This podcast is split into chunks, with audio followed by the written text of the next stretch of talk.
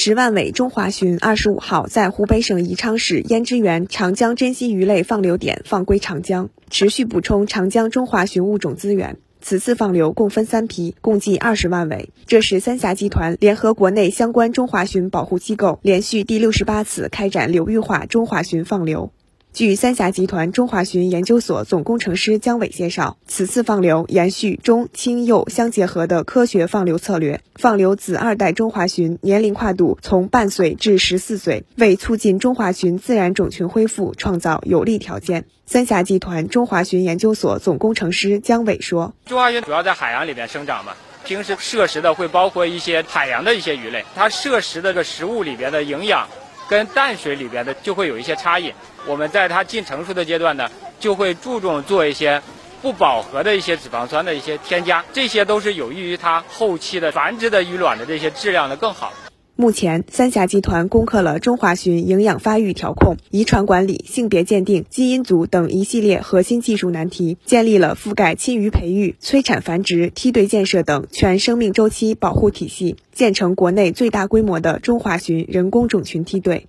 姜伟说：“包括它体长体重，包括我们用 B 超的这些设备来检查它的这个发育的状况，那么也包括我们会取一些血液的指标，都是会指导我们这个养殖这个。”环境调控体系的一些建立。在本次放流活动前，科研人员给接近性成熟的大规格中华鲟打上卫星标记，后期将通过卫星标记监测，评估中华鲟在我国近海海域分布情况，分析影响其野外存活及活动的主要环境因素，为中华鲟海洋生活史研究和下一步相关保护措施的制定提供科学依据。姜伟说。近几年我们实施长江大保护以来，通过我们监测数据就表明，它入海的这个比例呢，其实得到了大幅提升。现在平均的这个入海比例大概是百分之六十到百分之七十的水平，最高的时候我们监测到入海比例是百分之七十三，绝大部分的鱼都能顺利的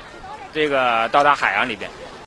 本次放流首次启用现场放流加云端放流相结合的方式，吸引社会公众广泛参与，增强公众生态保护意识。湖北宜昌夷陵中学学生张之宇说：“呃，生态环保是非常重要的环保理念，就是我们也是在贯彻这个理念。”湖北宜昌夷陵中学老师汪源说：“我们学校呢已经组织学生参加六十六届这样的放流活动，每年通过这样的学生亲身把中华鲟子二代放流到母亲河里面。”让他们回归长江的怀抱，可以让学生亲身感受这样一种环保意识的养成过程。